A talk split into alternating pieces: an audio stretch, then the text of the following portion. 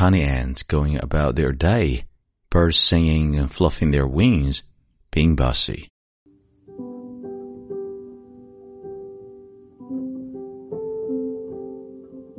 嗨，亲爱的朋友，你好，欢迎收听英语美文朗读，我是你的朋友孟非 Phoenix。今天和你分享的美文叫做《生命中最好的东西都是免费的》。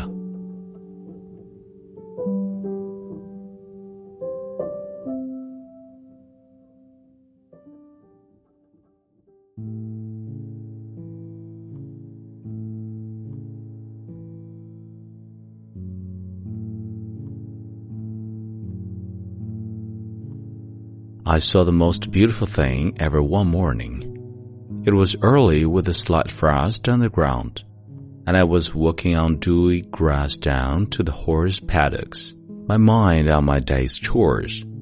Suddenly, a blazing laser flash erupted straight from the ground about 15 feet in front of me and shot up into the sky. It was so brilliant, clear and clean it literally topped me in my tracks. I thought the only thing that could make such a dazzling flash must be a diamond. Maybe someone had lost some kind of jewelry, or some kind of weird reverse lightning strike. So bright. I waited to see if it repeated, but it didn't. I walked slowly towards it. There was nothing to see. I stared down at the grass, searching for a glint of gold or some kind of metal. Nothing. So I dropped down really close and there it was. A tiny no bigger than a dime trapdoor spider's web, delicately hung between blades of glass, glistening with miniature drops of dew, flashing and twinkling in a myriad of colors. The rising sun had caught the exact angle of the dewdrops, and that laser light had exploded up into the sky. It was incredible and stunning. Such a powerful flash from something too small and fragile. And I would have crushed it beneath my feet. It was as though the unseen world was giving me a heads up. Hello, Look what's around you. I've never forgotten that moment. So I say to everyone, take some time to notice the miracle of nature that most of us never even see. So much beauty all around us if it would only take the time. Look at the brilliant colors and intricate patterns of tiny flowers that cover playing fields.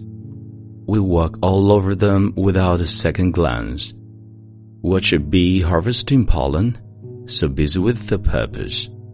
Tiny ants going about their day. Birds singing and fluffing their wings, being bossy. Busy iridescent beetles and glossing lizards.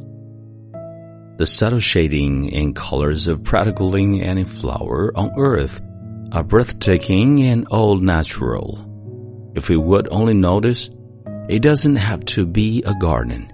It can even be a weed flowering in a pavement crack. So I say, take the time, and each day discovers from nature one secret beautiful thing that you can keep in your heart, and get your children to do the same. Take a picture. It's what life really consists of, and it's free.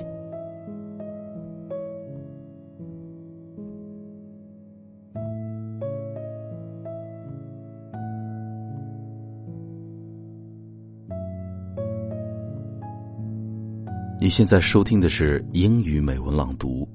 如果节目带给了你片刻宁静与温暖，欢迎你分享给更多的朋友，让我们一起发现英语的别样魅力。同时，也欢迎你在喜马拉雅 FM 搜索关注“英语美文朗读”，来收听更多暖声英语美文。我是你的朋友孟非 Phoenix，and see you next time。